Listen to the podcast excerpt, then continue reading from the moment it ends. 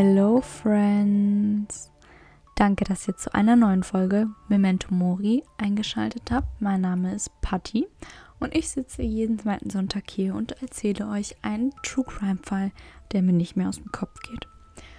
Und vielleicht seid ihr auch neu hier. Hi an die, die neu dabei sind und das erste Mal da sind. Heute wäre ich theoretisch auch nicht alleine und hätte eine Freundin zu Gast gehabt. Aber leider hat das alles nicht so geklappt, ist auch gar nicht schlimm. Ähm, und ich erzähle euch einfach den Fall dann alleine. Ist ja auch schön. Nehmt euch einen Tee oder eine Wärmflasche oder whatever ihr so an einem Sonntag braucht, um euch einzumuckeln, denn es wird etwas länger. Also so lange habe ich noch nie an einem Fall gesessen. Es ist auch tatsächlich ein Fall, der mir, ja, der mich sehr interessiert, der begleitet mich schon viele Jahre. Ich glaube, das war mein erster True Crime Fall, den ich gehört habe und seitdem geht er mir einfach nicht aus dem Kopf. Einfach weil er so interessant ist und es gibt so viele Theorien zu diesem Fall und in die verstricke ich mich immer wieder und da komme ich dann nicht raus und dann glaube ich mal der Theorie mehr als der anderen und dann bin ich so, aber nee, die andere gibt viel mehr Sinn und ja, macht euch selbst ein Bild daraus. Und ähm, genau, ich würde sagen, ihr kennt mich, nicht lang schnacken, wir fangen jetzt einfach direkt an.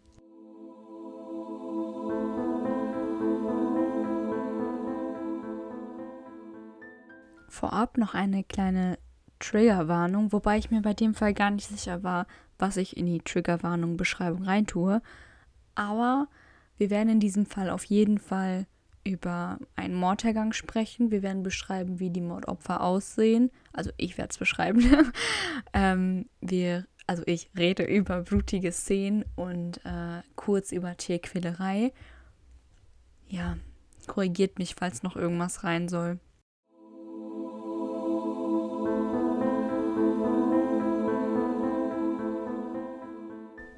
Es ist der 4. August 1892. Es war ein warmer Tag, der wärmste diesen Jahres. Lizzie Borden, eine junge, 32-jährige Frau, wird von den sanften Sonnenstrahlen im Gesicht geweckt. Lizzie rief ihre Haushälterin Maggie zu sich, bat sie darum, ihr in ihr blaues Kleid zu helfen. Denn zur damaligen Zeit besaßen die Kleider noch Corsagen und Schnüren. Und sie brauchte einfach Hilfe. Sie war froh, dass sie sich auf Maggie verlassen konnte. Sie quatschten ein wenig darüber, was die jeweils andere am heutigen Tag noch so geplant hatte. Nachdem Lizzie im Kleid drin war, ging Maggie in die Küche, um den Frühstückstisch von Andrew, Lizzies Vater, Abby, ihrer Stiefmutter und John, ihrem Onkel, abzuräumen.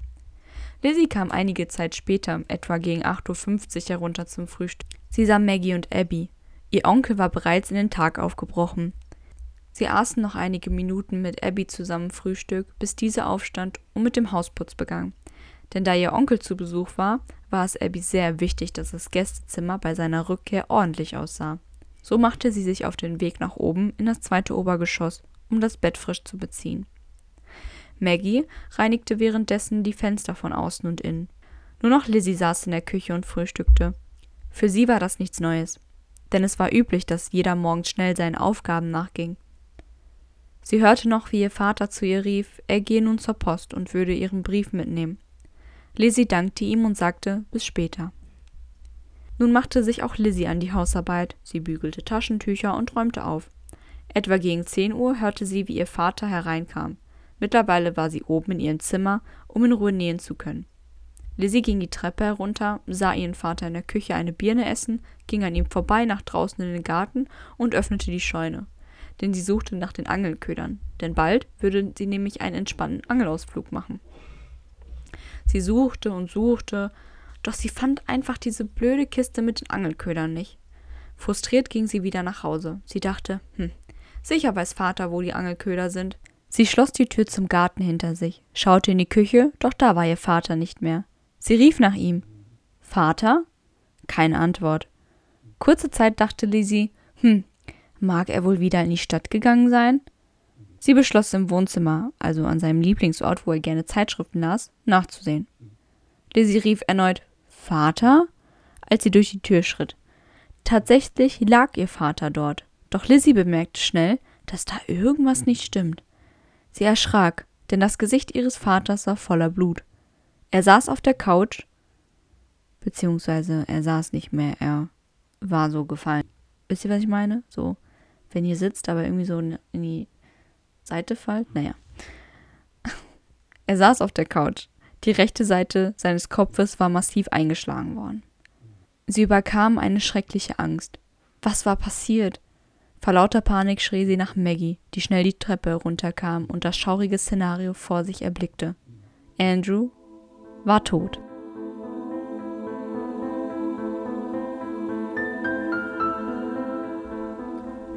Um diese Familiendynamik nachvollziehen zu können, müssen wir sehr weit vorne anfangen. Wirklich sehr weit vorne. Und zwar am 13. September 1822. Andrew Jackson Borden wurde als Sohn von Phoebe und Abraham Bowen Borden in der Ferry Street, Fall River, Massachusetts geboren. Er wuchs als fünftes Kind in einer behüteten Familie auf. Die Bordens waren eine mittelständige Familie, aber Andrew wollte immer mehr. Er wollte nicht in die Fußstapfen seines Vaters als simpler Fischerhändler treten. Fischhändler? Fischershändler? Ihr wisst, was ich meine. Er begann eine Lehre als Zimmermannsgehilfe. Nach einigen Jahren lernte er seinen Freund Frank Elmy und seinen zukünftigen Geschäftspartner kennen. Beide leiteten gemeinsam das Unternehmen Cranes Patented Castle Burial Cases. Also sie verkauften Särge. Wenn man den Ausgang dieser Geschichte betrachtet, schon ein bisschen gruselig. Naja, also so erlangte Andrew ohne Hilfe seiner Familie einen enormen Wohlstand. Und obwohl er viel Geld verdiente, gab er es ungern aus. Er war ein sehr geiziger Mensch, könnte man so sagen. Stattdessen investierte er sein Geld in Textilfabriken und vermehrte somit seinen Wohlstand. Andrew war in der Stadt dafür bekannt, stets adrett in seinem schwarzen Anzug herumzulaufen. Und tatsächlich verstarb Andrew auch in dem Anzug. Er galt als freundlicher Mann, der seine Familie liebte.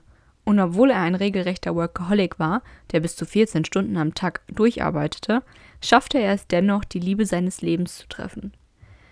Andrew Borden besaß zum Ende seines Lebens in etwa 30.000 US-Dollar, was heute ungefähr 8 Millionen Dollar wären. Am 19. September 1823 Sarah Anthony Morse wird auch in Massachusetts geboren. Über ihre Kindheit ist nicht viel bekannt. Man weiß nur, dass sie als elftes Kind einer ärmlichen Familie aufwuchs und eine sehr enge Beziehung zu ihrem Bruder John Vinicius Morse pflegte. Es ist auch nicht bekannt, wie Andrew und Sarah aufeinander trafen. Bekannt ist nur, dass sie sich sehr geliebt haben sollen. Sie heirateten im jungen Alter von 23 und 22 Jahren am 26. Dezember 1845 und zogen gemeinsam in ein Anwesen in Fall River. Sechs Jahre nach ihrem Eheversprechen gebar Sarah ihre erste gemeinsame Tochter, Emma Leonora Borden, am 1. März 1851. Ihr Sternzeichen war übrigens Fisch. Ich dachte mal, ich bringe das ab jetzt mit rein, weil ich kann den Charakter der Menschen am besten einschätzen, wenn ich weiß, welche Sternzeichen sie haben. Ja, ich glaube an sowas. Ihr müsst nicht an sowas glauben. Ich sag's trotzdem ab jetzt immer so als kleinen Side-Fact. Naja, auf jeden Fall, zwei Jahre darauf gebar Sarah dann ihre zweite Tochter, Alice Esther Borden, am 3. Mai 1856. Leider verstarb diese aber im jungen Alter von zwei Jahren an einem Hydrocephalus. Ich hoffe, das habe ich richtig ausgesprochen. Also ein Hydrocephalus ist ein Wasserkopf. Ein Wasserkopf ist ähm, eine krankhafte Erweiterung der Hirnräume, in welchem sich eine ungesunde Menge an Wasser gelagert hat. Und ja, dadurch ist sie dann halt gestorben. Sie starb am 10. März 1858. Am 19. Juli 1860 erblickte dann Elizabeth Andrew Borden als dritte Tochter das Licht der Welt. Sie ist übrigens Sternzeichen Krebs und sie ist wichtig für diese Geschichte. Alle nannten sie aber nur Lizzie. Am 26. März 1863 verstarb leider Sarah Anthony im jungen Alter von 40 Jahren. Andrew soll so laut Aussagen seiner Dienstmädchen und Freunde und Nachbarn allein mit der Erziehung seiner kleinen Mädchen überfordert gewesen sein. Als er Abby Durfee Gray kennenlernte, sah er in ihr eine potenzielle Unterstützung und eine neue Mutterfigur für ihre Töchter. Zu dem Zeitpunkt der Hochzeit am 6. Juni 1865 waren Emma 14 Jahre alt und Lizzie gerade mal 5. John, also Sarahs Bruder, mit dem sie ein gutes Verhältnis hatte, besuchte die Familie regelmäßig. Er stand seiner Schwester halt sehr nahe und liebte seine Nichten. Er kümmerte sich stets fürsorglich um beide. Es ging sogar so weit, dass John 1875 ein Jahr bei den Bordens einzog. Im Jahr 1878 ging Andrew im Alter von 56 in Rente. Lizzie und Emma nannten Abby, also ihre Stiefmutter, bisher stets Mutter. Sie hatten ein gutes Verhältnis. Für Emma war sie zwar nie eine Mutterrolle gewesen, dennoch hatte sie Respekt und Achtung vor ihr. Lizzie hingegen erkannte sie als eine Art Mutterrolle an. Sie war schließlich erst fünf, als Abby in ihr Leben trat, und Abby empfand gleich. August 1883. Lizzie war mittlerweile 23 Jahre alt und Emma 32. Lizzie arbeitete als Grundschullehrerin in einer wohlhabenden Kirchengemeinde. Sie erhoffte sich mehr vom Leben. Ihre Wohnsituation gefiel ihr überhaupt nicht. Denn Lizzie verstand nicht, wieso sie nicht auf den Hills bei den reichen Familien leben könne, da sie doch das Geld hätten.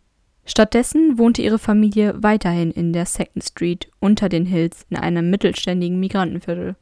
Dass Andrew dort leben wollte, damit er einen kürzeren Arbeitsweg hatte, verstand Lizzie nie. Andrew schenkte Abbys Schwester Lurana, ebenfalls 23 Jahre alt, und Abby sein altes Wohngrundstück an der Ferry Street, das Geburtshaus von Lizzie und Emmas leiblicher Mutter. Nicht so taktvoll von Andrew, aber ja, er tat's. Als die beiden Borden-Schwestern dies erfuhren, fühlten sie sich hintergangen, denn ihnen stehe ein solch vorzeitiges Erbe zu und nicht der Stiefschwester ihrer Stiefmutter. Emma war außer sich und sagte zu ihrem Vater, was du für ihre Familie getan hast, hättest du lieber für dein eigen Fleisch und Blut tun sollen. Zitat Ende. Von diesem Tag an herrschte eine eisige Stimmung im Haus der Bordens. Lizzie nannte Abby nicht mehr Mutter, ignorierte sie größtenteils oder nannte sie beim Nachnamen Mrs. Borden. Abby traf dies schwer, denn sie zog Lizzie und Emma wie ihre eigenen Kinder auf. Abbys Schwestern erzählen später, dass sie selten Abby zu Hause besuchten. Lizzie behandelte die Familie von Abby wie Dreck, als wären sie Abschaum. Am 2. Mai 1857 kaufte Andrew Borden Jane, der Stiefmutter von Abby, und ihre Halbschwester Sarah das Grundstück von Abbys Vater Oliver ab. Das Grundstück gehörte dem Vater nämlich damals nur zur Hälfte und als Andrew die andere Hälfte gehörte, gehörte das gesamte Grundstück quasi der Familie von Abby. Wie ihr euch denken könnt, waren Lizzie und Emma auch darüber alles andere als erfreut. Am 1. Oktober 1887 verkaufte Andrew, Emma und Lizzie dann das andere Ferry Street Anwesen für gerade mal einen Dollar. Ob er das jetzt aus symbolischer Natur tat, damit er ein bisschen Frieden im Haushalt schaffen kann, das werde ich euch am Ende des Falls nochmal näher erzählen. Aber leider haben die Born-Schwestern sich auch darüber nicht so wirklich gefreut. Ab November 1889 war Bridget Sullivan die neue Haushaltshilfe. Warum sage ich euch das? Weil sie für den Fall wichtig ist. Sie wird aber tatsächlich nur Maggie genannt. Aus mir unerklärlichen Gründen. Bridget? Daraus kann man nicht Maggie ableiten. Irgendwie Bridgie oder so. Oder wegen Sullivan, Sully oder so. Ich habe keine Ahnung, aber doch nicht Maggie. Naja, am 24. Juni 1891 fand ein Einbruch bei den Bordens am helllichten Tag statt. Zu der Zeit des Einbruchs waren Lizzie, Emma und Maggie im Haus. Aber keine von den drei bekam etwas mit. Und so groß ist das Haus nicht. Ich werde euch dazu ein Bild hochladen. Die mutmaßlichen Diebe stehlen Geld und Schmuck.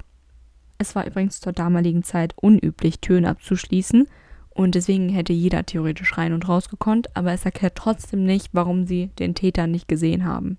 Im Übrigen dachten Andrew und Abby, dass Lizzie selbst am Einbruch beteiligt war oder diesen fingierte, denn Lizzie wurde schon mal beim Klauen in einem Laden erwischt und das, obwohl sie es nicht tun müsste, denn sie waren reich. Lizzie, die ja weiterhin ihre Stiefmutter verachtete, verbreitete in der Stadt fiese Gerüchte über sie. Die harmlosesten waren sowas wie, ach, sie wäre ein böses altes Ding oder so. Im Mai 1892 hatten Lizzie und Andrew aber einen heftigen Streit. Lizzie, die eine Tierliebhaberin war und in der Scheune hinterm Haus eine Taubenzucht betrieb, war wenig erfreut, als ihr Vater ihre gesamten Tauben mit einem Beil tötete. Der Streit ging sogar vor Gericht. Wie er ausging, kann ich euch nicht sagen, ich habe es leider nicht gefunden. Nach diesem Streit verließen Lizzie und Emma für einige Wochen das Elternhaus und verreisten nach New Bedford. Am 2. August 1892 klagten die Bordens, Abby, Lizzie, Andrew und auch Maggie über massive Bauchschmerzen, schlimmen Durchfall und Erbrechen. Na, kommt euch das bekannt vor? ich musste da direkt an Gesche denken. Abby ging daraufhin zum Nachbarn Dr. Bowen, denn sie hegte den Verdacht, vergiftet worden zu sein. Dr. Bowen konnte ihren Verdacht aber nicht bestätigen. Am Morgen des 3. Augusts versuchte Lizzie in der Apotheke eine nicht unerhebliche Menge Blausäure zu erwerben. Der Apotheker verweigerte ihr aber den Kauf des Gifts, da es verschreibungspflichtig war. Am Nachmittag reiste John, also der Onkel, bei den Bordens an. Lizzie, nachdem sie eine Abfuhr bei dem Apotheker erhielt, suchte eine Freundin auf. Dort sprach sie, laut Angaben dieser Freundin später bei der Polizei, Sorge zu haben, vergiftet werden zu können. Denn Lizzie erzählte ihr, dass ihr Vater viele Feinde habe. Und Lizzie beobachtete mehrfach, Zitat, komische Gestalten, Zitat Ende, vor ihrem Haus. Am 4. August, also einen Tag später, frühstückten John, Abby und Andrew gemeinsam. Nachdem John und Andrew fertig waren, begaben sie sich ins Wohnzimmer und unterhielten sich noch eine Weile. Abby frühstückte währenddessen weiter. In der Zwischenzeit kam Lizzie zum Frühstücken herunter. Sie schaffte es noch ein wenig mit Abby und Maggie zu frühstücken, bis beide mit dem Hausputz begannen. Gegen 8.45 Uhr verließ John das Haus, um kranke Verwandte in der Stadt zu besuchen. Andrew verließ das Haus wenige Minuten später. Da John zu Besuch war, war es Abby sehr wichtig, dass Johns Bett bei seiner Ankunft wieder frisch war. Und deshalb ging sie um 9.30 Uhr in das zweite Stockwerk. Maggie befand sich draußen und reinigte die Fenster. Gegen 11 Uhr kam Andrew nach Hause. Lizzie lief ihm über den Weg und teilte ihm mit, dass Abby eine Notiz hinterlassen habe, auf der stand, sie schaue nach einer kranken Freundin. Andrew ging erstmal in die Küche, las da Zeitschrift, danach ging er ins Wohnzimmer und legte sich hin. Maggie ging in ihr Zimmer im dritten Stock, um sich ebenfalls ein wenig auszuruhen. Kurze Zeit später hörte Maggie Lizzie nach ihr rufen. Sie schrie, jemand tötete meinen Vater. Lizzie schickte Maggie einen Arzt holen, jedoch nicht den Nachbar Dr. Bowen, den irischen Einwanderer mit makellosem Karriereweg, nein, sie verlangte nach dem Arzt in den Hills, ein Franco-Kanadier. Ob Lizzie damit Zeit schinden wollte, da Maggie einen längeren Weg zu diesem Arzt hatte, oder hatte es rassistische Motive, das wird nie geklärt sein. Maggie, die sich also auf den längeren Weg machte, traf den Hills-Arzt nicht an und kam alleine zurück. Lizzie schickte Maggie daraufhin Alice Russell, eine Nachbarin, holen. In der Zwischenzeit kam aber eine andere Nachbarin, Mrs. Churchill, zu ihr. Zu Mrs. Churchill sagte Lizzie, dass sie zur Zeit des Mordes in der Scheune nach etwas für den kommenden Angelausflug suchte. Etwas später, gegen 11.15 Uhr, wurde dann schließlich auch die Polizei bezüglich des Mordes informiert. Dr. Bowen traf einige Zeit danach ein und untersuchte den Körper von Andrew. Dieser stellte offiziell den Tod von Andrew Borden fest. Als dann auch Maggie wieder daheim war, sagte Lizzie zu ihr und Mrs. Churchill Oh Maggie, ich bin mir beinahe sicher, ich habe sie heimkommen hören. Gehst du bitte hoch und schaust nach, ob sie oben ist? Also mit sie meinte sie Abby. Maggie und Mrs. Churchill gingen also in die zweite Etage. Sie gingen am Gästezimmer vorbei und sahen von der Tür aus Abbys Schuhe hinterm Bett. Sie gingen zunächst davon aus, dass sie wahrscheinlich die Leiche ihres Mannes gesehen hatte, hochlief und ohnmächtig wurde. Also schauten sie nach ihr, denn sie wollten ihr helfen, doch statt einer ohnmächtigen Abby fanden sie ihren leblosen, blutüberströmten Körper im Gästezimmer. Auch sie war ermordet worden. Abby lag mit dem Gesicht nach unten hinterm Bett. Somit verließ sie nicht, wie Lizzie ihrem Vater gesagt hatte, das Haus. War Abby möglicherweise Zeuge des Mordes an ihrem Mann gewesen? Floh sie die Treppe nach oben und rannte ins Gästezimmer und wurde dann vom Mörder eingeholt? Wurde sie nur getötet, weil sie Zeugin war? Aber hätten da nicht Lizzie und Maggie als potenzielle Zeugen auch ermordet werden müssen? Wie konnte sich der Täter so sicher sein, dass Maggie und Lizzie die Morde nicht hörten und nur aus Angst vielleicht nicht in der Nähe waren. Fragen über Fragen. Was ich aber, was ich aber übrigens auch total merkwürdig finde, und das muss ich jetzt loswerden, abgesehen davon, dass es ja offensichtlich war, dass sie wegen der Notiz und dem Verlassen des Hauses gelogen hat, wenn deine Stiefmutter doch heimkommt und du sie ja scheinbar gehört hast und gerade deinen toten Vater vor dir liegen hast, sagst du doch nicht, ach so Maggie, schau mal bitte eben, ob die Abby da ist, Möglicherweise kam sie eben rein. Nein. Nein. Theoretisch würdest du sagen, Abby, du solltest mal runterkommen, es ist was vorgefallen, weil es ist ja auch ein einschneidendes Erlebnis. So, das Leben wird ja nie wieder so sein wie vorher. Du denkst ja nicht so, ach nee, die geht jetzt eben die Treppe hoch, die macht jetzt ein Nickerchen. So, die Abby hätte doch früher oder später eh den Leichnam gesehen, warum sie nicht eben runterholen und sich weniger verdächtig machen, Lizzie. Du machst dich damit nämlich total verdächtig weil damit sagt sie ja meiner Meinung nach aus, dass sie bewusst nicht diejenige sein wollte, die die Leiche findet und deswegen mit einem Vorwand Abby, ach äh, Abby sage ich schon, Maggie und Mrs. Churchill hochgeschickt hat. So, Das macht dich doch voll auffällig. Das heißt, du wusstest ja eigentlich schon, weil du wegen der Notiz gelogen hast, dass deine Stiefmutter oben tot liegt. Vielleicht habe ich auch einfach zu viel Criminal Minds in meinen Jugendjahren geguckt, aber nee, das ist, das ist einfach so offensichtlich, dass mich das schon, dass mich das einfach schon stört. Aber naja, jetzt wird's noch interessanter. Nachdem die Polizei informiert wurde, dass es im Haus der Bordens einen Todesfall gibt, wurde der Beamte George W. Allen zum Haus der Bordens geschickt. Dort angekommen war er überfordert und ernannte dann einfach den Passanten Charles Sawyer kurzerhand zum Hilfspolizisten, dem er die Aufgabe gegeben hat, den Tatort zu überwachen. Ein Passanten mit keinerlei polizeilichen Erfahrung. Good job. Good job. Naja, auf jeden Fall ging Alan in der Zwischenzeit zurück zum Präsidium und holte sieben weitere Polizisten. Der Tatort war währenddessen völlig ungesichert und zurückgelassen. Es hätte jeder rein und rauskommen können. Beweise hätten versteckt werden können und der Tatort manipuliert werden. Für diese schlampige Polizeiarbeit, weil man kann es leider auch nicht anders nennen, wurde das Präsidium zum Glück später auch heftig kritisiert. Gegen 11.45 Uhr trafen dann die Polizisten und der Gerichtsmediziner William Dolan am Tatort ein. Deputy Marshal Fleet, ebenfalls ein irischer Einwanderer, befragte Lizzie als erstes. Dem Deputy fiel bei der Befragung auf, dass immer wenn er Abby Lizzies Mutter nannte, wiederholte Lizzie in einem schnippischen Ton, sie sei nicht ihre Mutter, sondern ihre Stiefmutter. Nach dem Verhör war Lizzie empört, dass er ein irischer Einwanderer verhörte. Dies sei schließlich, Zitat, unter meiner Würde. Dr. Bowen untersuchte in der Zeit Abbys Leichnam. Er konnte an Abbys Hinterkopf und Rücken 19 Beilhiebe zählen. Ihr Ehemann Andrew wurde mit 29 Hieben direkt im Gesicht und Hals getötet. Der Gerichtsmediziner bestätigte seine Untersuchungen später. Am 6. August 1892 fand die Beerdigung der Eheleute im Haus statt. Am 7. August beobachtete eine Nachbarin, Alice Russell, Lizzie dabei, wie sie ein blaues Kleid im Kamin verbrannte. Die Polizei hatte zunächst keine konkreten Anhaltspunkte. Als sich der Apotheker, bei dem Lizzie am 3. August versuchte, Blausäure zu kaufen, meldete, ermittelten sie zunächst in diese Richtung. Bei einer darauffolgenden Befragung erzählte Lizzie, dass sie die Blausäure kaufen wollte, um einen Mantel aus Seehundfell vom Insektenbefall zu reinigen.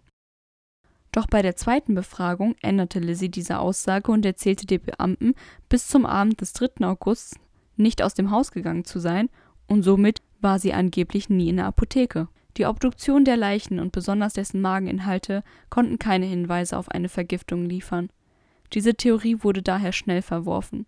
Auch aufgrund der Tatsache, dass die Bordens sich bereits am 2. August über Übelkeit und Durchfall klagten und nicht erst am 4. Außerdem konnte nicht nachgewiesen werden, dass Lizzie anderorts irgendwo Gift kaufte. Aufgrund der rassistischen Aussagen über irische Einwanderer, die Lizzie nach dem Verhör von sich gab, druckten Zeitschriften irischer Einwanderer Schlagzeilen, die Lizzie verdächtigten. Die Zeitschriften der Hills hingegen stellten sich auf Lizzies Seite. Es entstand mehr oder weniger eine noch größere Kluft zwischen den beiden Gesellschaftsschichten durch diesen Prozess. Schließlich fand der Prozess statt, bei dem Lizzie unter Eid aussagen sollte. Als sie vor dem Richter sprach, verstreckte sie sich immer wieder in widersprüchliche Aussagen. Sie verwickelte sich in so banalen Aussagen in Widersprüchen, dass ich das wirklich nicht nachvollziehen kann. Aber ich lese euch ein paar vor. Zuerst sagte sie aus, sie sei zu der Zeit, als ihr Vater heimkam, in der Küche am Lesen gewesen. Dann änderte sie ihre Aussage, sie habe Taschentücher gebügelt. Als letztes sagte sie dann aus, sie wäre nicht im Erdgeschoss gewesen, sondern kam die Treppe herunter. So, es wäre wahrscheinlich nicht mal relevant gewesen, aber dass sie bei so Kleinigkeiten lügt, lässt sie halt im Allgemeinen super unglaubwürdig wirken. Lizzie erzählte dem Richter, dass sie dem Vater, als er heimkam, auf dem Sofa auf dem er dann auch später ermordet wurde, half die Stiefel auszuziehen. Was auch ein Widerspruch ist, weil entweder war sie ja gar nicht da oder sie hat ihm geholfen, die Stiefel auszuziehen. Also was jetzt? Diese Aussage konnte schnell als falsch belegt werden, denn Andrew trug auf den Beweisbildern des Tatorts noch seine Stiefel. Und bei den Bildern weiß ich übrigens nicht genau, ob ich die auf Insta hochladen kann, weil die sind schon schon heavy. Ich meine, ihr könnt es auch einfach googeln und dann seht ihr die leichten Bilder direkt als erstes. Was ich vielleicht hochladen kann, sind die Schädelbilder. Ähm, da sieht man, wie massiv zum Beispiel bei Andrew in die rechte Augenhöhle geschlagen wurde. Ja, weil es war halt so gewaltvoll, dass es halt nach einem Crime of Passion oder Hate Crime, ich weiß gar nicht den deutschen Begriff dafür. Auf jeden Fall ein Mord, der aus voller Wut entstanden ist. Und deswegen, ja, konnte man auch schon davon ausgehen, als man die Leichen gesehen hat, dass ähm, eine Beziehung zwischen Täter und Opfer existiert. Und auf, diesen, auf dieser Grundannahme ermittelte halt auch die Polizei. Lizzie wurde dann halt wegen dieser, dieser Indizien eines Crime of Passion oder Hate Crimes ähm, als hauptverdächtig angesehen und am 11. August verhaftet. Sie saß bis zur Verurteilung im Frauengefängnis in Taunton. Am 7. August 1892 entschieden die Grand Jury-Mitglieder sich gegen Lizzie Borden und stimmten für eine Mordanklage. Der neue Prozesstermin wurde also auf den 5. Juni 1893 festgelegt. Für diese Entscheidung war die Aussage der Zeugin Alice Russell von großer Bedeutung, denn sie erzählte dem Richter, dass ja Lizzie dabei erwischt hat, wie sie ein blaues, beflecktes Kleid im Kamin verbrannte. Und anschließend sagte Maggie auch noch aus, dass Lizzie am Tag des Mordes auch ein blaues Kleid trug. Am 5. Juni 1893 fand also der Mordprozess statt. Lizzie hatte drei starke Anwälte und eine noch stärkere wohlhabende Kirchengemeinde hinter sich im Saal sitzen. Die Staatsanwaltschaft war leider weniger stark und bestand nur aus zwei Staatsanwälten, die unterschiedlicher nicht sein könnten. Denn während der eine ein guter Rhetoriker war, war der andere sehr tollpatschig. Und ihr werdet gleich wissen, was ich mit tollpatschig meine, wenn ich euch erzähle, wie der Prozess abgelaufen ist. Die Jury bestand auf jeden Fall aus zwölf Farmern und zwölf Geschäftsleuten. Das hatte den Hintergrund, da sie möglichst beide Gesellschaftsschichten gleich präsentieren wollten, einfach weil sie ja schon so eine riesen Kluft zwischen den Gesellschaftsschichten durch diesen Prozess überhaupt hatten. Als der Prozess dann begann, machte Staatsanwalt Moody den Anfang. Er warf ein Kleid auf den Beweismitteltisch, wobei ein Bild mit den toten Schädeln von Andrew und Abby herausfiel. Das meinte ich mit tollpatschig. Als Lizzie dann die Bilder sah, fiel sie beim Anblick minutenlang in Ohnmacht. Hier stellt sich die Frage, war sie geschockt oder war das pure Berechnung? Also ich traue ihr zu, dass sie einfach gefaked hat und sich dachte, oh, ich schmeiß mich jetzt hin, dann denken alle, ich bin die arme Frau. Naja, Maggie wurde als erstes in den Zeugenstand gerufen, sowohl von der Anklage als auch von der Verteidigung. Sie sagte aus, dass sie zum Zeitpunkt alleine mit Lizzie, Abby und Andrew im Haus war. Aber sie könne in den Jahren, die sie dort arbeitet, keine gestörte Beziehung zwischen Lizzie und ihrer Stiefmutter bestätigen was übrigens eine klare Lüge war. Ähm, aber jetzt stellt sich die Frage, warum lügt unsere liebe und scheinbare Maggie? Die Anklage konnte aber zwei weitere Zeugen finden, die aussagten, dass ihre Beziehung nicht rosig war, so wie Maggie sie beschrieb. In den letzten fünf Lebensjahren von Abby bestand ihre Beziehung zu Lizzie aus Hass und Ignoranz von Lizzies Seite aus. Leider mangelte es in diesem Prozess an Beweisen und daher wurde es zu einem reinen Indizienprozess. Dadurch sah sich halt die Anklage auch gezwungen, ein Motiv für den Mord darzubringen. Denn wichtig war es, die Jury davon zu überzeugen, dass Lizzie mehr als diese nette Sonntagslehrerin war. Die Anklage fand letztlich einen Zeugen, der aussagte, dass die Familie Borden sich in einem richtig tiefen Clinch befand. Es ging um das Erbe und Andrews großzügige Geschenke an die Familienseite der Stiefmutter. Andrew Borden soll kein Testament aufgesetzt haben, dennoch habe er geplant, eins aufzusetzen. Dem Zeugen zufolge wäre Lizzie bei dem Testament nicht so gut weggekommen, genauso wie Emma. Beide Schwestern sollen nur 25.000 US-Dollar erhalten. Der Rest seines Erbes, etwa 25.000 US-Dollar, sollte an seine Frau Abby gehen. Ihr könnt euch denken, dass Lizzie und Emma das nicht so gut fanden. Erinnert ihr euch noch, als ich sagte, dass Andrew Lizzie und Emma auch ein Haus für einen Dollar verkaufte? Ja, dies tat er nur, weil Lizzie und Emma ihm Druck gemacht haben, er verkaufte ihnen das Haus also nur symbolisch, um es dann für 5000 Dollar etwa 1300 Dollar in heutiger Zeit, zurückzukaufen, damit sie Geld haben. Schwachsinn, oder? Als Lizzie vor Gericht gefragt wurde, ob sie über ein Testament Bescheid wusste, verneinte sie dies, gab aber im selben Moment an, dass sie schon mal vor einigen Jahren davon gehört hatte, dass es mal eins gäbe. Dies habe sie von ihrem Onkel John Morse erfahren. Auch ein Widerspruch, weil wusste sie das jetzt von ihrem Onkel oder wusste sie nicht, dass es ein Testament gibt? Ein weiteres Motiv, das die Anklage hervorbrachte, war die Tötung der Tauben durch Andrew.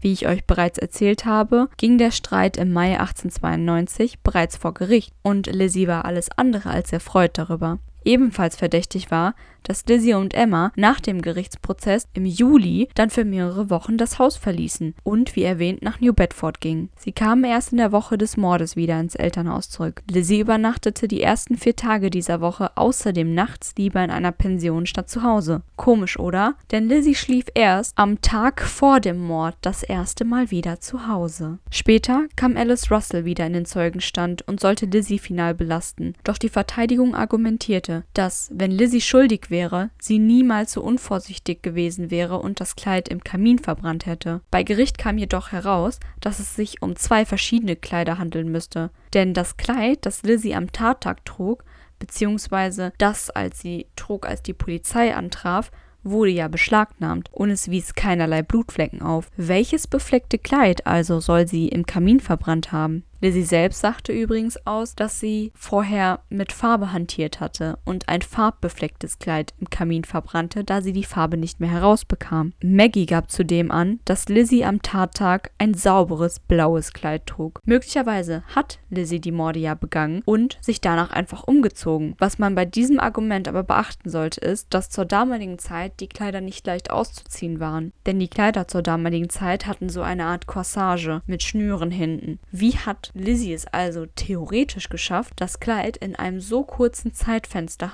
ohne Hilfe aus und wieder perfekt anzuziehen. Der nächste Beweis der Anklage sollte Lizzies erste und widersprüchliche Aussage vor Gericht sein. Doch die Verteidigung erhob Einspruch. Lizzie sei nicht über ihre Rechte zu schweigen informiert worden. Die Richter lehnten diesen Beweis daraufhin ab. Auch der nächste Beweis wurde abgelehnt. Die Anklage wollte den Apotheker, bei dem Lizzie Blausäure verkaufte, in den Zeugenstand rufen. Die Verteidigung erhob erneut Einspruch, es sei nicht relevant. Die Richter stimmten zu. Und so hörte die Jury nie, dass Lizzie in den Tagen zuvor versuchte, eine nicht unerhebliche Menge Blausäure zu erwerben. Die Anklage brachte die potenzielle Mordwaffe als Beweis mit, an der der Stiel fehlte. Lizzie habe ihn entsorgt da an diesem ihre Fingerabdrücke waren. Leider machten aber zwei Polizisten dazu widersprüchliche Aussagen. Der eine sagte, der Stiel wäre neben der Axt gelegen und der andere sagte das Gegenteil aus. Somit wurde dieses Argument zwar von der Jury gehört, aber es überzeugte sie nicht wirklich. Die Verteidigung brachte zwei Zeugen in den Zeugenstand, die aussagten, dass sie gegen 23 Uhr am Vorabend einen fremden Mann in der Nähe des Hauses sahen.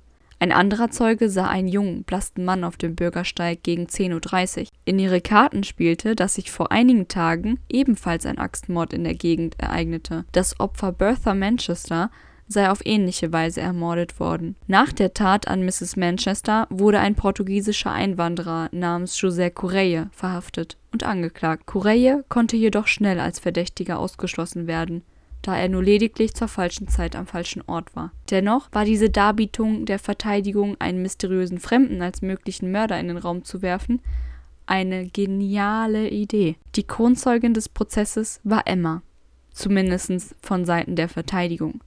Denn Emma bezeugte, dass Lizzie und ihr Vater ein enges und gutes Verhältnis hatten. Als Beispiel diente, dass Andrew an seinem kleinen Ringfinger immer einen goldenen Ring trug, den Lizzie ihm als Kind geschenkt haben soll. Doch die Beziehung zu Abby beschrieb sie ebenfalls als freundlich, was, wie wir wissen, eine Lüge ist. Und obwohl Lizzie und Abby gestritten hätten, schädigte das nie ihr liebevolles Verhältnis. Nachdem die Beweissammlung nun vorbei war, instruierte der Richter die Geschworenen, sich zurückzuziehen und ein Urteil zu verkünden. Dabei war aber auffällig, dass er eine Art Resümee der Beweise aufzählte was er nicht tun muss. Bei dieser Zusammenfassung legte er merkwürdigerweise den Fokus auf die Beweisführung der Verteidigung. War er möglicherweise bestochen worden? Am 20. Juni um 15.24 Uhr zog sich die Jury zur Beratung zurück. Nur eine Stunde später, 16.32 Uhr, kamen sie zurück in den Saal und sprachen Lizzie Borden in allen Anklagepunkten frei. Lizzie wurde in der Gemeinde trotz des Freispruchs gemieden, geächtet und verachtet. Aufgrund der Tatsache, dass Abby vor Andrew starb, ging Andrews Erbe vollkommen an seine Töchter über. Lizzie und Emma kauften sich also ein schickes Haus in den Hills samt Dienstkräften davon. Nach dem Prozess änderte Lizzie ihren Namen in Elizabeth Andrew Borden. Die einst fromme Sonntagslehrerin wandelte sich zu einer lebenslustigen Bohemian, die sich in der Theaterszene versuchte. 1904 lernte Lizzie eine Schauspielerin namens Nance O'Neill kennen und den Gerüchten zufolge verliebte sie sich in sie. Das führte wohl zu einem Streit zwischen den Schwestern, denn Lizzie verbrachte die meiste Zeit mit ausschweifenden Partys mit ihrer Freundin und der Theatergruppe. Emma gefiel das so gar nicht und so verließ sie 1905 das Anwesen und die Schwestern sahen sich nie wieder. Lizzie starb am 1. Juni 1927 im Alter von 67 Jahren nach einer Gallenblasenoperation. Emma verstarb neun Tage später, also am 10. Juni, nach einer chronischen Nierenentzündung. Beide wurden in der Familiengrabstätte in Fall River beerdigt. Ihr Geld spendeten sie an wohltätige Organisationen, denn weder die eine noch die andere hinterließen Kinder. Zum Beispiel spendete Lizzie 30.000 Dollar, heute etwa 550.000 Dollar, an eine Tierschutzorganisation und 500 Dollar für eine Stiftung, die sich um das Grab ihres Vaters kümmern sollte. Ende. Nein, Spaß, kommen noch Theorien. Das ist der beste Teil an diesem Fall. Diese Theorien, die sind so toll. Wirklich, ich kann mich in jeder dieser Theorien so verlieren. Ich finde die Theorien toll. Jetzt fassen wir mal die Verdächtigen und ein paar Theorien zusammen. Lizzie. Bis heute gehen die meisten davon aus, dass Lizzie schuldig sei. Das liegt an ihrem potenziellen Motiv. Lizzie, wie ich ja euch bereits erzählt hatte, fand es nicht gut, dass ihr Vater ihr Erbe an die Familie ihrer Stiefmutter gab. Denn Lizzie war mehr als wütend, dass die Familie ihrer Stiefmutter teure Häuser bekam und sie immer noch im mittelständigen Viertel wohnen musste. Nachdem ja ihr Vater starb, erbten Lizzie und Emma das Geld und kauften ein neues Haus in den Hills. Zu Lebzeiten ihres Vaters wäre das nie möglich gewesen. Und das ist einfach das Hauptargument dafür, dass Lizzie in dieser Theorie die Schuldige ist. Aber wir haben noch mehr Theorien. Haltet euch fest. Die nächste ist von Maggie. Der Autor Edward D. Redden, ich hoffe, ich spreche den Namen richtig aus, brachte Maggie das erste Mal in den Topf der möglichen Mörder. Und zwar behauptete er, dass Maggie wütend darüber gewesen sei, ständig an heißen Tagen die gesamten Fenster reinigen zu müssen. Maggie und Abby stritten demnach lautstark darüber, was Andrew mitbekam. Aus Wut brachte Maggie Abby um und Andrew musste ebenfalls dran glauben, da er den Konflikt mitbekam. Damit das nicht auffällt, ist Maggie dann schnell hoch, hat sich hingelegt und gewartet, bis Lizzie die Leichen findet. Denn Maggie sagt ja selbst aus, zur Tatzeit oben im Zimmer gewesen zu sein, also im dritten Stock. Aber sie war ja noch nicht ganz am Schlafen, laut ihrer Aussage. Mit dieser Aussage macht sie sich auch total verdächtig, denn wie kannst du den Mord nicht hören? Aber für diese Theorie gibt es leider keine handfesten Beweise. Weiter unterstellt der Autor Lizzie und Maggie, dass sie ein Liebespaar waren. Die Stiefmutter wisse davon und habe gedroht, es Andrew zu erzählen. Lizzie wäre darüber so erbost gewesen, dass sie sich einfach an dem Mord beteiligt hätte. Auch hierfür gibt es keine Beweise. Interessanterweise unterstellen aber auch viele andere Buchautoren Lizzie und Maggie eine Liebesbeziehung. So spekulierte der Autor Evan Hunter zum Beispiel, dass Lizzie und Maggie möglicherweise von Abby in Flagranti erwischt wurden und sie mit Abscheu reagierte. Daraufhin habe Lizzie Abby im Affekt ermordet, damit das Geheimnis nicht ans Tageslicht käme. Die spätere Beziehung zu der Schauspielerin und Lizzies bewiesene Homosexualität feuerten diese Theorie über Jahre noch mehr an. Außerdem brachte diese Theorie wirklich sehr viel Fanfiction hervor und auch einige Filme geben dieser Theorie noch mehr Feuer. Zum Beispiel der Film mit Kristen Stewart, in welchem sie Lizzie spielte und eine Affäre mit Maggie hat. Ja, weird einfach, schaut euch den einfach selber an. Und by the way, sollte diese Theorie stimmen, wäre es eine mögliche Erklärung dafür, wieso sie kein blutbeflecktes Kleid an hatte. Denn Lizzie half Maggie aus dem geschnürten Kleid heraus und in ein frisches Kleid hinein. Und erst dann machte sie sich auf die Suche nach dem Arzt. Einer anderen Lizzie und Maggie-Theorie zufolge haben beide, wie bereits erwähnt, gemeinsam gemordet. Doch in dieser Theorie ist die Rollenverteilung anders. Lizzie habe gemordet, Maggie kam aus der Sache als Zeugin nicht raus und entledigte sich im Auftrag der Mordwaffe und des blutbefleckten Kleides. Der Theorie nach habe Maggie nämlich von dem Mord gewusst. Denn Abby wog schließlich 90 Kilo und knallte mit einer Wucht auf den Boden, ein Stockwerk unter ihr. Lizzie habe Maggie dann ein Schweigegeld geboten, also halfen sie sich sozusagen gegenseitig bei den Alibis. Die nächste Theorie ist eine Theorie über Emma. Die Theorie von Frank Spearing basiert auf der Beziehung zwischen Emma und Lizzie. Demnach sei Emma für Lizzie eine Mutterfigur gewesen. Das Motiv sei erneut das Erbe und Emma sei der Fadenzieher. Sie sei der Kopf des Mordanschlags und Lizzie nur eine Zeugin. Emma sei dann in die 25 Kilometer entfernte Stadt gefahren, um ein Alibi zu haben. Von da sei sie in eine Kutsche gestiegen und zurück nach Hause gefahren, sich im Obergeschoss des Hauses versteckt und gewartet. Lizzie habe den Vater aus dem Haus gelockt mit dem Vorwand, Telegramme verschicken zu müssen, und Emma hätte die Tat ausgeführt. Als Lizzie dann auf der Anklagebank saß, haben beide Schwestern füreinander ausgesagt. Auch hierfür gibt es keine Belege. William Borden. Jetzt fragt ihr euch sicher, wer ist William Borden? Nun, People, es ist eine crazy Theorie und ich musste euch sie einfach erzählen. Also, dem Autor Brown zufolge sei William ein unehelicher Sohn von Andrew gewesen. Dieser sei zurückgeblieben und wurde von der Familie verstoßen. Er arbeitete als Metzger und Fleischhändler, weshalb er so gut mit einem Ball umgehen konnte. William soll sich ausgeschlossen und hintergangen gefühlt haben und vor Wut Abby und Andrew ermordet haben. Lizzie und Emma haben von William gewusst und ihm nach dem Mord Geld gegeben, damit er verschwindet, um den Ruf der Familie zu wahren. Ein Beleg des Autors soll sein, dass Lizzie bewusst vor Gericht ging und ohne Angst, da sie im Notfall ja die Identität des wahren Mörders preisgeben könne. Andere Beweise für diesen unehelichen Sohn gibt es aber keine. Wild, oder? Wie in einem schlechten Film. Kommen wir zu meiner Lieblingstheorie. John Morse.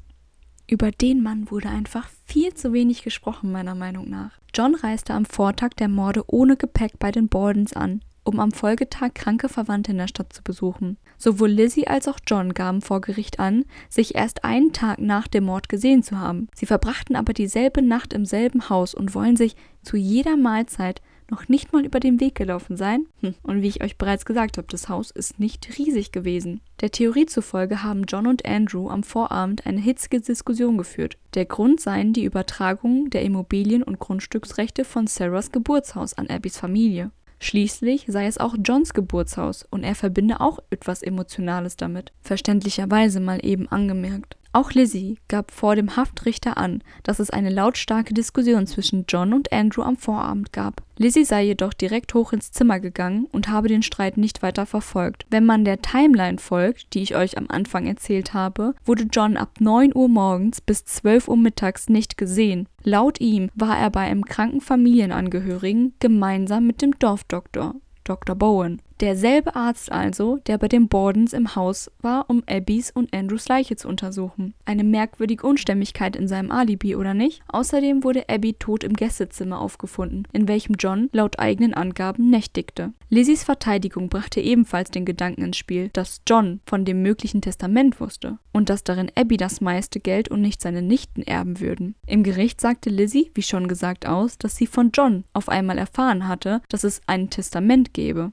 Merkwürdig, oder? Ein weiteres Argument für diese Theorie ist, dass John und Andrew mal gemeinsam ein Geschäft gründen wollten. Dieses scheiterte jedoch. Des Weiteren geht die Theorie davon aus, dass John Andrew mit einem Metzgermesser erschlagen habe und nicht mit einer Axt oder einem Beil. Das würde die fehlende Mordwaffe erklären. Denn was ihr noch nicht über den lieben John wusstet und ich bewusst für diese Theorie zurückgehalten habe, ist, John war von Beruf Metzger. Zusammengefasst, John hatte ein starkes Motiv, eben das Geld. Er wusste, dass Andrew ein Testament aufsetzen wollte und er hatte Erfahrung darin, Tiere zu töten. Er wusste, wohin welcher Hieb muss, um einen Menschen zu töten. Plus er hatte Zugang zu dem benötigten Werkzeug. Außerdem weiß niemand, wo er zur Tatzeit war. Denn mit dem Dr. Bowen war er definitiv nicht unterwegs. Diese ganzen Indizien, denn es sind, wie bei Lizzie, nicht mehr als solche, würden ihn ebenso verdächtig machen wie sie. Doch er wurde nie als möglicher Täter in Betracht gezogen, denn die Schlagzeile mit einer Frau zur damaligen Zeit kam einfach besser an. Also zumindest meiner Meinung nach. Also don't come at me. meiner Meinung nach war das der einzige Grund, weshalb Lizzie auf der Anklagebank saß und nicht John. Und die letzte Theorie ist John, Lizzie und Maggie. Diese Theorie besagt, dass alle drei darin verwickelt waren. John und Lizzie des Geldes wegen, Maggie, weil sie Zeuge war und aus der Nummer nicht mehr rauskam und bestochen wurde. Also ich muss nicht nochmal alles erklären. Ich denke, ihr versteht, worauf die Theorie hinaus will.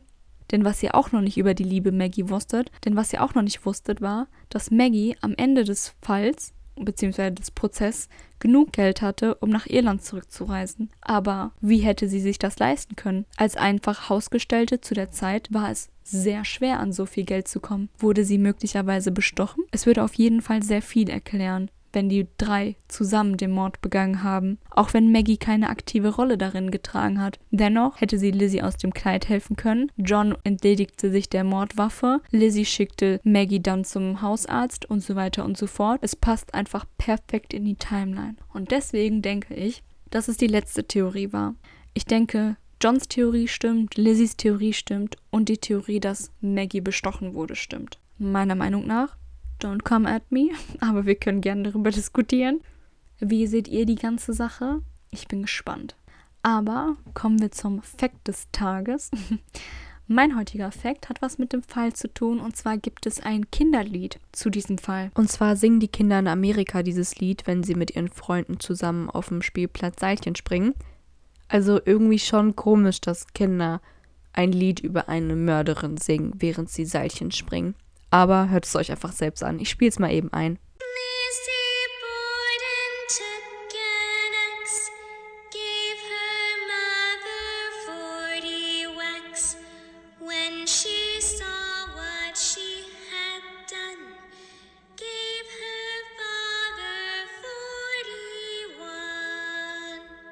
Spooky, oder? Ich find's auch voll creepy. Ich hoffe, ihr hört die Folge nicht nachts, weil dieses Lied hat mich verfolgt. Nächtelang. Vielen Dank, dass ihr eingeschaltet habt zu der Folge und ich hoffe, wie gesagt, sie hat euch gefallen und ihr seid beim nächsten Mal auch wieder dabei. Und bis dahin, bleibt gesund. Tschüss.